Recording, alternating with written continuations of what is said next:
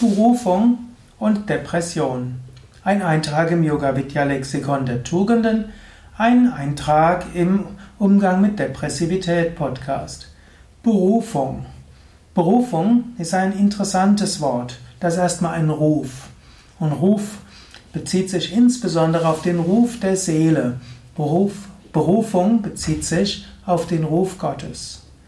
Es gibt die Theorie in vielen verschiedenen spirituellen Praktiken und spirituellen Traditionen, dass Gott einen ruft für etwas.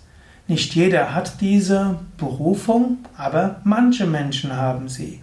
Wenn du irgendwo das Gefühl einer tiefen Berufung hast, dann hilft dir das, über alle Höhen und Tiefen hinauszukommen. Angenommen, du hast irgendwo eine Eingebung, du hast irgendwo eine Vision Gottes, du hast irgendwo den Ruf der Seele, wenn du dieses Berufungserlebnis hattest, dann bist du bereit, vieles zu ertragen, vieles auszuhalten und viel sich zu engagieren, um dorthin zu kommen. Zum Beispiel, ich lebe in einer spirituellen Gemeinschaft. Wenn Menschen hierher kommen und langfristig da sind, dann fühlen sie sich für dieses Leben berufen. Und es gibt auch einige, die spüren die Berufung, wirklich etwas zu tun, um für die Menschheit etwas Gutes zu tun. Ich hatte mehrere Visionen gehabt und darunter zwei machtvolle Visionen von Meister Shivananda. Und dann habe ich irgendwo eine Art Berufungserlebnis gehabt, das mich dazu geführt hat, Yoga Vidya zu gründen und diese große Lebensgemeinschaft mit ins, ins Leben zu rufen. Berufung. Berufung kann aber auch janusköpfig sein. Angenommen, du hast das Gefühl, eine Berufung gehabt zu haben, und dann bricht das Ganze zusammen. Du kannst dem nicht nachgehen. Dann kannst du irgendwo vor einem Scherbenhaufen liegen.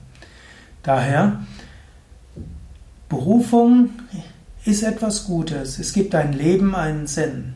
Aber nicht immer ist die Berufung, die du jetzt gespürt hast oder vor ein Jahr oder zehn Jahren oder zwanzig Jahren gespürt hast, die Berufung deines Lebens. Vielleicht ist es eine Berufung für eine bestimmte Zeit.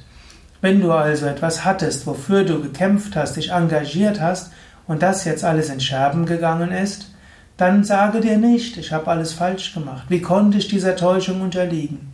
Sondern geh davon aus, ich hatte eine Berufung dafür. Ich habe einiges tatsächlich bewirkt. Ich habe einiges probiert. Vielleicht habe ich einfach nur Samen gesetzt. Vielleicht wird das keimen und jemand anders wird es zu Ende führen. Viele gute Dinge, die sich entwickelt haben, haben erstmal jemanden gehabt, einen Pionier, der es begonnen hat und der gescheitert ist. Hm? Fast jede Eisenbahngesellschaft ist pleite gegangen. Fast äh, jede der Automobilfirmen, die begonnen haben, sind pleite gegangen. Viele Missionare sind äh, nicht erfolgreich gewesen. Auch die ersten, die Yoga im Westen versucht haben zu verbreiten, und das war ja schon im 18., und 19. Jahrhundert, waren noch nicht so erfolgreich. Aber langfristig geschieht es.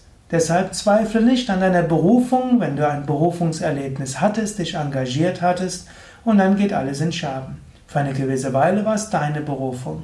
Jetzt wird abwarten, vielleicht bekommst du eine neue Berufung oder jemand anders bekommt die Berufung. Wenn du vom Herzen her inspiriert warst, wenn du tief von der Seele aus etwas erfahren hast und dem gefolgt bist, war es gut. Wenn du es interpretiert hattest für den Rest deines Lebens, hat es gezeigt, es war nicht für den Rest des Lebens, dann war es deine Fehlinterpretation. Die Berufung war trotzdem da, nur sie war für eine bestimmte Zeit. Denke selbst nach, vielleicht ist etwas davon von Bedeutung für dich. Ja, das waren einige Gedanken zum Thema Berufung.